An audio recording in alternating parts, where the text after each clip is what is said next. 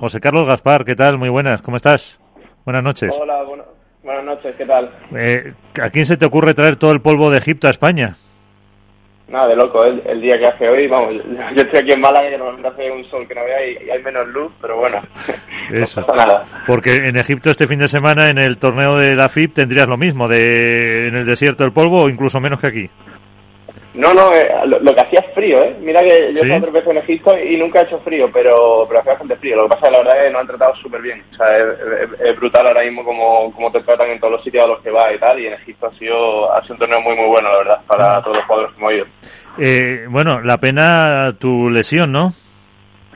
Sí, estoy justo volviendo. Llevo, bueno, me, me parece, no, pero creo ya y volviendo, me tuve que retirar antes de las semifinales porque se inflamó un pelín la rodilla y preferí prevenir porque ahora vienen muchísimos torneos antes que forzar y no estoy mal, pero no estoy perfecto, estoy ahí en un, digamos, un poco de transición para estar yo creo al 100%, esperemos que no haya ningún problema.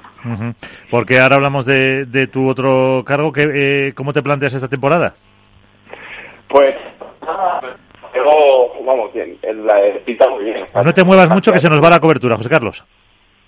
¿Se me está la cobertura? Sí, habla, a ver ahora. No te muevas mucho. A ver. Vale, vale, no, no, chiquito. Si no, me, me salgo fuera, avisarme. Eh, la, la, temporada se plantea muy bien. O sea, hay una cantidad de posibilidades este año de torneos, de acciones. Hay un montón de países nuevos que están entrando en torneos bastante importantes con buenos premios económicos. Hay un montón de posibilidades ahora y la verdad es que para nosotros eh, es un gustazo poder incluso elegir cada fin de semana un poco si quieres jugar un torneo o otro, diferentes torneos de la FIP, eh, Volta del Tour, eh, el, nuevo circuito, incluso si quieres jugar alguna prueba de APT, la verdad que pinta, pinta bastante bien. Porque eh, además, eh, dentro de, de, como digo, tu otro cargo, eres eh, ahora un poco el, no sé si es correcto, portavoz de la Asociación de Padel Profesionales, de jugadores de Padel Profesionales, ¿no? Bueno, sí, portavoz exactamente, no soy vocal, soy uno de los siete miembros de la Junta y sí, bueno, ahí estamos intentando trabajar con, con todos los jugadores. Eh, ¿Y cómo se presenta ese torneo de, de Qatar? Pues se presenta, a ver, los jugadores tenemos muchas ganas. Sabemos que ahora mismo hay un ruido mediático bastante grande, hay pues, mucha controversia con el tema de Vuelta del Tour y todo el tema legal que hay en, torno a ello, pero los jugadores pues tenemos una expectativa bastante grande. Al final pues va a ser el torneo más grande de la historia, se multiplican premios por cinco, se amplía cuadro por dos y al final pues yo creo que puede ayudar un poco a sentar las bases de lo que digamos va a ser los, nuevos torneos de cara al futuro. O sea, para nosotros, si lo mira a nivel personal solo, los cambios son, son brutales. Y con la unidad de un montón de jugadores, ¿cuántos más o menos están asociados? Y, yo creo que prevéis más, ¿no? Sí, eh, no tengo los números exactos, ya los pasaron por el grupo, pero no me acuerdo. Creo que de los 100 primeros, si no está el 60-80% asociados, de los 30 primeros casi, yo creo, más de 25. O sea, es sorprendente la unidad ahora mismo que ha ido los jugadores. Yo, a mí me sorprendió mucho desde el principio, sobre todo los jugadores de arriba, porque siempre ha sido muy complejo que los jugadores se pongan de acuerdo, porque al final cada jugador es totalmente diferente y que, y que quieran lo mismo. Nunca, yo nunca lo había visto, la verdad, y hemos conseguido algo, algo bastante bastante importante, creo que eso, que, todos los jugadores estamos unidos, obviamente con nuestras pequeñas discusiones y obviamente todo el mundo tira para un lado para otro, pero parece que hay una unidad bastante fuerte entre nosotros. Bueno, parece no, estoy seguro, vamos. que la hay. Eh, a pesar de que, bueno, ahora tenéis que casi luchar contra más eh, tormenta que esta de arena que tenemos por aquí. Eh, por un lado, por otro, presiones, pero ahí es donde yo creo que se va a ver reflejada esa unidad que por ahora eh, es así y no está viendo, quitando los propios roces que pueda haber como en cualquier sitio, pero que, que sí se está aguantando bastante bien. No, no, sí, la, información, bueno, que tenemos, lo que se transmite entre los jugadores, yo incluso me sorprende, porque claro, cuando llegan todo este tipo de cartas que pueden suscitar cierto miedo, puede, puede algunas personas, pues hay alguna duda, pero la verdad que, bueno, eh, es verdad que llevamos muchos meses planificando todo, y, todo, todo este escenario estaba previsto. Entonces es verdad que cuando llega todo este tipo de cosas, pues ya había un escenario previsto, se solucionó la, la duda que hay respecto a eso y la unidad que hay ahora mismo yo diría que es eh, prácticamente absoluta. Ha habido un pequeño problema con los jugadores de Nox, pero el resto de los jugadores está 100% comprometido en el proyecto y, y, seguimos adelante, vamos. Eh, pues mira, me acompaña Álvaro López de Padel Spain, Alberto Bote de la Dormilona de, del diario AS y también Iván de Contrapared. Eh, Alberto. Buenas noches, José Carlos, ¿qué tal? Buenas noches. Eh, te quería hacer dos preguntas. La primera es, eh, al aficionado de a pie que consume pádel, ¿cómo se le explica que los jugadores más potentes de un circuito, de un deporte en general, eh, cuando World del Tour funciona, y a ojos de cualquier usuario así es, deciden apostar por una propuesta que no, que no está vinculada con World del Tour, por un lado. Y la segunda pregunta va en la línea de lo que acabas de comentar, y es, ¿ha habido un problema con los jugadores de Nox, que no acuden a los torneos, o por lo menos a este primero de la Federación Internacional de Padel? Vosotros como asociación de jugadores entiendo que vais a defender los derechos deportivos de estos jugadores. ¿Tenéis previsto eh, tomar algún tipo de medida, eh, defender sus derechos o cómo lo vais a gestionar? Bueno, eh, la primera pregunta respecto a Vuelta del Tour. A ver, nosotros somos conscientes del trabajo que ha hecho Vuelta del Tour durante todo estos años y de hecho lo agradecemos, lo agradecemos mucho porque parte del crecimiento del pádel, obviamente, ha sido gracias a ellos. Lo que pasa es que la relación con World del Tour de, los jugadores ha sido bastante complicada durante muchos años. yo, por ponerte un ejemplo, yo me acuerdo hace cinco años que yo empezaba el circuito y llegué a una presentación y, la, presentación del nuevo calendario y la mitad de la reunión fue prácticamente, o la presentación fue para decir que World del Tour perdía dinero. Y llevamos con, que puede ser verdad, pero llevamos con la misma información durante durante muchos años, que World del Tour pierde dinero, pero querían seguir con, con nosotros. Y al final, bueno, pues van llegando informaciones, te das cuenta que, pues por lo mejor en tema de facturación no estás generando mucho dinero, pero después venden un 20% del circuito a un fondo de inversión y hacen, pues, ahí eh, consiguen millones de euros. Y ha habido como mucho mucho malentendido o digamos desinformación o roce y la, la reacción con culpa del tour de parte de los jugadores no ha sido la mejor digamos y es verdad yo yo creo que hay cosas que de parte de los jugadores podríamos mejorar verdad nosotros al final somos jugadores nos falta mucho bueno información experiencia y de todo en la parte empresarial y nos ha costado mucho trabajo siempre ponernos de acuerdo. De hecho, hace tres años, cuando fue el tema de APT, Vuelta del Tour y tal, fue otra vez un auténtico desastre. Hubo muchas compras de jugadores de forma individual, muchas llamadas, una división muy grande. Entonces, este año se consiguió una unidad que no había habido nunca. Llegaron ofertas que, pues, obviamente, porque como está haciendo el padre, pues eran para nosotros pues increíbles y se tomaron decisiones en función a lo que se ha visto. ¿Se podía haber hecho de una forma mejor o seguro? pero también se corría el riesgo de perder un poco todo, toda la unidad que, teníamos de parte de los jugadores. Entonces, al final, pues eso, al final los jugadores tomaron la decisión que se ha tomado hasta ahora de, bueno, en un futuro no seguir con Huelpa del Tour y, apostar desde ahora por el circuito de Qatar, aunque realmente no fuese, no fuese a lo mejor lo que se estipulaba en el contrato actual, pero yo creo que, que para nosotros era, era, la mejor decisión y mirando un poco por, nuestro futuro y no y sobre todo para no entrar en, posibles riesgos como hubo otros años de que hubiese comprado jugadores de forma individual y que nos volviésemos a dividir y al final los que saliésemos perdiendo fuesen otra vez los jugadores. y, y, respecto a la segunda pregunta, eh, sí, al final la asociación se crea para defender los intereses de todos los jugadores, sobre todo los que obviamente los que estén asociados, pero la, la idea es que somos un grupo conjunto, un colectivo, que al final es como se tiene fuerza. Nosotros hemos intentado por todos los medios que sean todos los jugadores que, si quieren, vengan al torneo. El caso este particular de nos, se habló con los jugadores, se intentó darle todo el respaldo, pero ellos tomaron al final, la decisión de, no querer acudir a, a Doha y nosotros ahí no, no podemos obligar a nadie. Nosotros al final le podemos dar la seguridad, le podemos comentar cómo está el tema. Yo creo que al final teniendo todo el grupo que te dice que sí y, ellos personalmente deciden que no, bueno, será por temas de marca, por tema económico, por lo que ellos decían personalmente, pues bueno, para nosotros obviamente no es lo ideal, pero obviamente respetamos su decisión. eh, Álvaro, Iván. Hola, buenas, eh, José Carlos, ¿qué tal? Soy, soy Álvaro. Eh, bueno, yo también tengo dos preguntas para ti. Eh, la primera, bueno, ¿qué, ¿Qué ha hecho o, en tu opinión, qué tiene de triunfo esta asociación para que ahora por fin los jugadores vayáis de la mano, cosa que antes no ha ocurrido en varias ocasiones, porque no es la primera asociación de, jugadores que se, que se organiza? Eso por un lado. Y la segunda, ¿cómo valoras tú personalmente el hecho de que la marca, no sé si en tu caso la tuya te ha comentado algo de, ir a jugar o no ir a jugar, pero ¿cómo valoras tú personalmente como jugador que una marca eh, te recomiende o te o te aconseje no ir a jugar un torneo cuando al final te estás jugando el dinero y en este caso también puntos?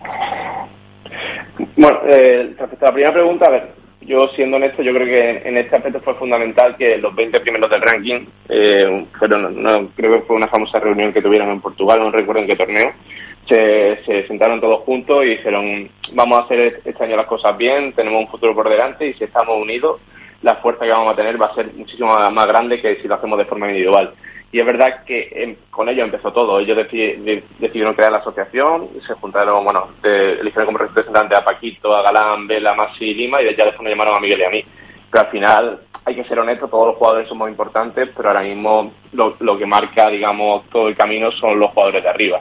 Y, y, ha sido la primera vez que ellos se han puesto de acuerdo, fueron, fueron uniformes, eh, o sea, fueron, fueron como grupo y a partir de ahí se cimentó todo. Eh, costó trabajo, yo creo que llevamos bastantes meses eh, liados con un montón de cosas, ha costado mucho trabajo convencer a los jugadores de atrás y ahora ahora ya parece que hay una unidad eh, bueno muy grande obviamente eso cada uno mira por sus intereses pero pero hemos llegado a un punto yo creo bastante bastante bueno y segunda pregunta yo yo a nivel personal el tema de marca no tengo problema porque bueno yo estoy un poco más atrás en el ranking y bueno y yo de hecho estoy con una estoy en un contrato con una marca sueca que no le preocupa si juego el del Tour o tal. Yo soy joven en Suecia y no tengo ningún problema respecto a eso. Yo entiendo que que haya, haya problemas de ese estilo. Entiendo que si no tiene una vinculación fuerte con World del Tour, pues quiera defender un poco todo ese tema. Sí, que tenga su Al final, nosotros, yo, bueno, de parte de la asociación y tal, nosotros entendemos todas las partes y de hecho nosotros lo que queremos en un futuro es, que crezca el padre, obviamente, y nos, encantaría integrar a World del Tour, integrar a PT, o sea, nosotros no, no es que digamos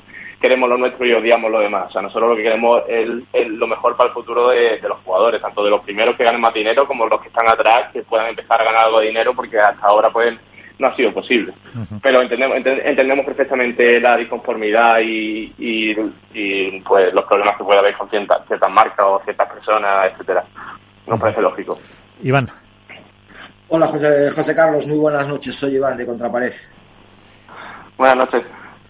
Bueno, yo quería preguntarte también un par de cosillas, ¿no? Sobre todo eh, el tema esto de los burofax que han salido a la luz eh, esta semana de, el envío que ha hecho Even a los jugadores, tanto de, me imagino que a los superiores de más de ranking 20 como a los inferiores de ranking 21, insinuando que si se habían apuntado por en forma de, error, que si se habían apuntado de error. Eh, ¿Cómo afronta la Asociación de Jugadores de Padre Profesional estos burofax? ¿qué temen o qué, acciones temen que pueda hacer World del Tour contra ellos? Y en el caso de ser multados esos jugadores, ¿cómo piensa afrontar esos jugadores o la Asociación de Jugadores Profesionales esa multa? Eh, pues, a ver, el tema del Burofast, eh, sí, llegó a los jugadores, llegó al principio a los 20 primeros y después es verdad que empezó a llegar al resto de jugadores. Eh, a mí es lo que te digo, o me parece totalmente, bueno, dentro de cabe lógico que World Tour defienda sus derechos. Nosotros de parte de la asociación lo que se hizo, bueno, lo hicieron los, abogados, se, hicieron, se hizo un estudio del contrato y determinaron que la cláusula de exclusividad pues no, no regía, no era válida. Y a partir de ahí se desarrolló un plan de cómo se podría actuar durante estos años. Y parte del plan pues era jugar las pruebas de QS y en fechas no coincidentes con los World del Tour Open y Masters. Los Challengers no, no, no se consideraban. Y es verdad que lo ideal es que no, consiga, no, no coincida con prueba Challenger, pero este justo coincide con una prueba Challenger, que la verdad que pues, no, no es lo ideal, pero es que no, no daban las fechas para otra cosa. Pero, y respecto a tu pregunta, estaba contemplado, obviamente, que vuelva del Tour no, no, pues, nos dijese, oye, eh, eh, tenéis el contrato esta cláusula, si no la cumplís, pues, pues podéis, podéis, vamos, os podemos denunciar y tal. Lo que pasa es que todo eso ya está planteado y está, digamos, eh, estaría cubierto o está todo no sé cómo decirte la palabra, ¿verdad? exactamente, pero... Pero me refiero que hay alguien entonces que va a cubrir esas posibles multas a los jugadores. Están todos los escenarios planteados de una forma en que el jugador no tenga que pagar de forma directa en caso de, de, que se pierda un juicio. el, jugador, nunca va a ser el, damnificado. Sí, que eso os da una seguridad para pues para apuntaros a, a los, a los torneos. Sí, pero yo, claro, al fin y al cabo, eh, lo que alega World Padel Tour y lo que, y lo que está en contra la, la Asociación de Jugadores y, a lo mejor algunos medios de comunicación es la famosa cláusula de exclusividad, ¿no? Eh, esa que eh, obliga a los jugadores top 20 a no jugar y a partir del 21 a poder jugar lo que ellos quieran, tratando al fin y al cabo a los jugadores como trabajadores de World Padel Tour cuando en realidad no son trabajadores de World Padel Tour, ¿no, José Carlos?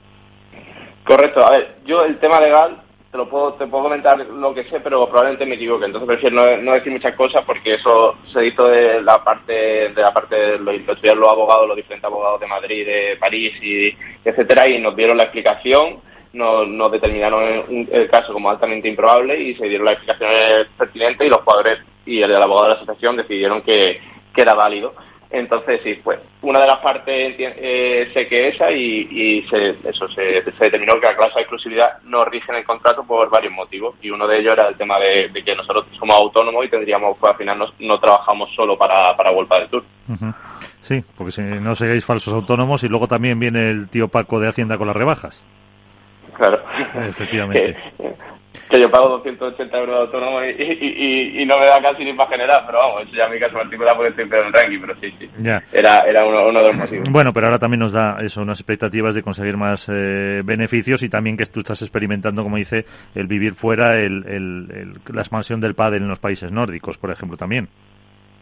No, sí, a ver, yo, yo personalmente en mi caso, yo me fui el año pasado fuera a Suecia porque a mí no me daba para vivir, para ser jugador profesional de pádel viviendo en España. O sea, o, lo haces como muchos jugadores que te ponen a dar clases por las tardes, o, o no te da económicamente. Que al final, bueno, eso ya no es culpa nuestra. O al final el deporte llega hasta donde llega. Lo único que nosotros demandamos, oye, vemos que el pádel está creciendo mucho, vemos que hay muchos jugadores de otros países que están ganando mucho dinero oye, vamos a buscar la fórmula más efectiva para que el máximo número de jugadores pues puedan vivir de este deporte, que al final, bueno, se está, tampoco se está pidiendo barbaridades, que llegue a, lo mejor hasta 100, 120 del mundo y que al final es bueno para todos, porque mientras más suba el nivel de los jugadores de atrás, pues más, va a subir el nivel de los jugadores del medio y de arriba, entonces el, espectáculo va a ser mayor. Y eso es lo que estamos buscando un poco también de parte de, la asociación, mejorar las condiciones de todos los jugadores. Pues eh, José Carlos Gaspar, eh, te dejamos ya que te volveremos a molestar seguro en otra en otra ocasión, eh, que te vaya muy bien, que puedas disfrutar y, de los torneos y también de esa expansión del, del pádel, como digo. Muchísimas gracias y aquí tienes tu casa. Muchas gracias a vosotros.